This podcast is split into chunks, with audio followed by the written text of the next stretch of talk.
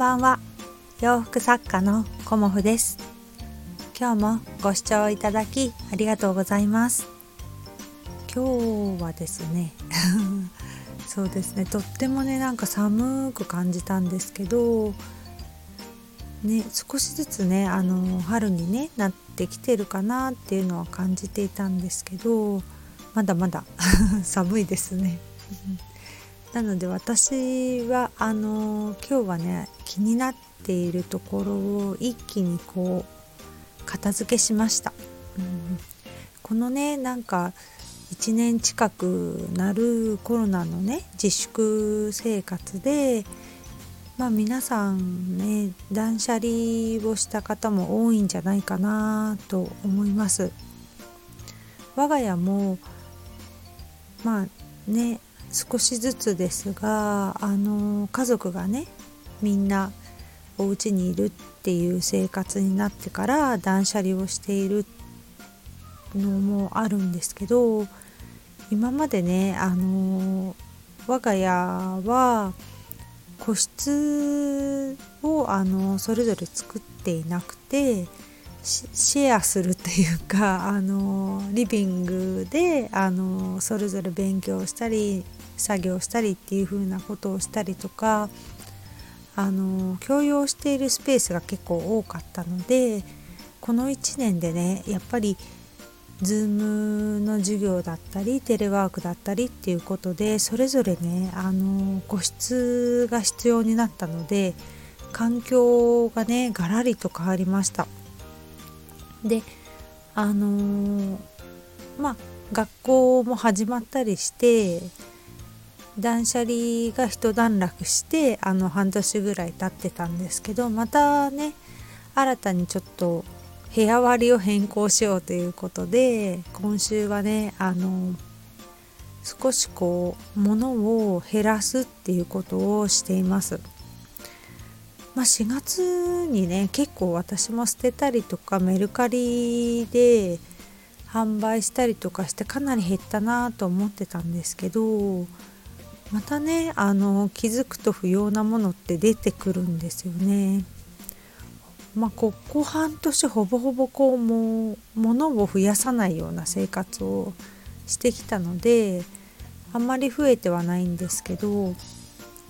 こう片付けたと思っていたのに 片付けてなかったみたいなところがやっぱり出てきてそうですね。今週はお仕事しながらあのまずお洋服を片付けてそこからまあ今日はあの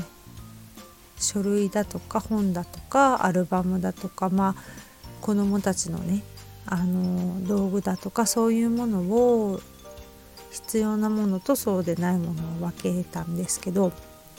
断捨離ってね皆さんどうやってやってますかね？私の場合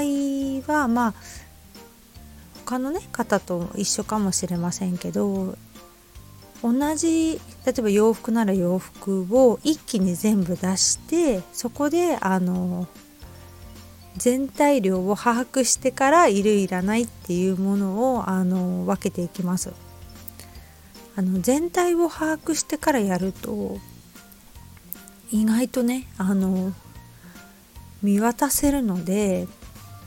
必要なものとかそうでないものっていうのがすごくね分かりやすいなっていうふうに思うので必ずあの断捨離をする時っていうかね整理整頓する時はある一定のまあ私の場合は収納の一つずつ大体やるんですけどそこのものをね全部出してからあのいつもやります。そうするとまあ野菜室ね 昨日言った野菜室と同じで収納も空っぽになるのでそこでね一回きれいにお掃除もできるしお掃除してからしまうっていう風のもできるので、まあ、なかなかこのやり方はいいかなと思っているのでよかったらやってみてください。うん、であのお洋服のね断捨離をする時になかなかできないっていうお客様からのねあのご相談を受けたことがあったんですけど例えばねあのお洋服がいっぱいあって捨てられないっていう時にまずね一番最初に捨てたらいいと思うものは私の中で着ない服っていう ちょっと噛んじゃった。着ない服っていう風になるんですけどあの女性の方ってやっぱ痩せたら着ようと思って取っといてるお洋服がある方はあのまずそれから処分した方がいいかなって私は思います。あの痩せたら着ようって思ってるお洋服って痩せても多分着ないんですよね。あの痩せたらすごくね気分も上がって新しいお洋服が欲しくなっちゃうっていう風な感じになる方が多いので痩せたらこの今まで取っといた古いお洋服を着るかっていうとなかなかねそういう気持ちにはなれないっていう風にあに感じているのでまあねあの痩せたら着ようっていうのはね一つの目標かもしれないんですけどまあその1ヶ月で痩せれるとかねすぐ痩せれるっていうんであればまあ捨てなくてもいいと思うんですけど半年とか1年経っても痩せれないっていうタイプの方はあの処分したらいいかなと私は思います。まあ私も処分してますけどあのね、そこのスペースがもったいないのでそういう場合は処分した方がいいかなと思っています。まあ、他にもあの私はお洋服はねどうやって捨てる捨てないって選ぶかっていうと1軍2軍3軍みたいな風に分けて基本あのいつも着たい服っていうのを一軍にしてるんですけど一軍ほぼほぼ一軍しか取っておかないっていう風な私は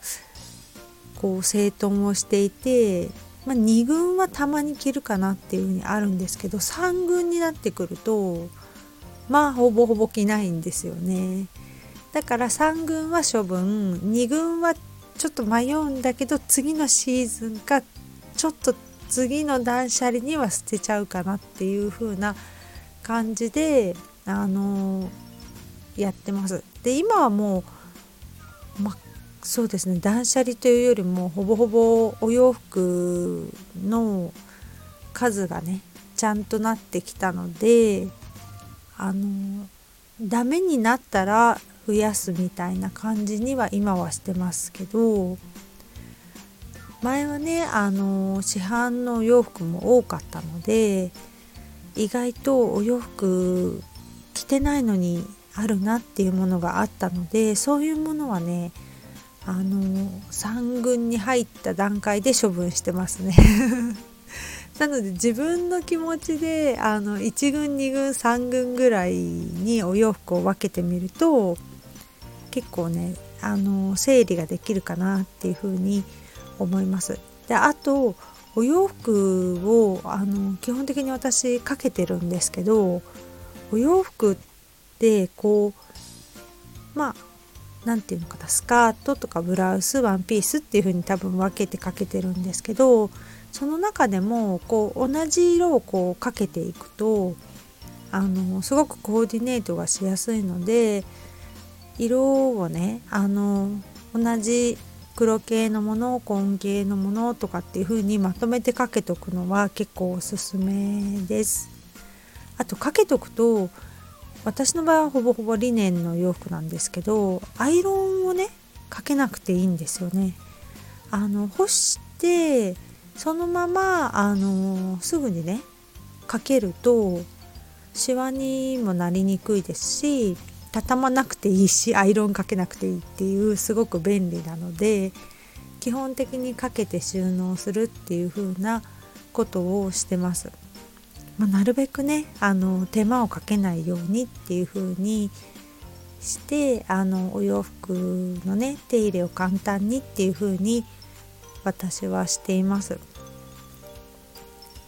そうですねこんな感じであのお洋服がね一番こう捨てられないっていう人は結構多いと思うのでそんな方にね今日は少しでも参考になるようにアドバイスさせていただきましたというかお話しさせていただきました。うん、あの、そうですね痩せたら着るっていうふうに思っているお洋服はまず処分するっていうこととあと洋服の中で1軍2軍3軍を自分で決めて3軍は処分するっていう風にするとあの意外とすっきりするかなと思うのであとはね全部一気に出してから仕分けをするっていうのは結構分かりやすくていいかなと思います。こんな感じで今日はあの自分のうちもね 断捨離できたのですごくねもう気持ちがすっきりなのでまた明日からねお仕事楽しめるなっていう風な感じであのやっぱ気持ちいいですよね。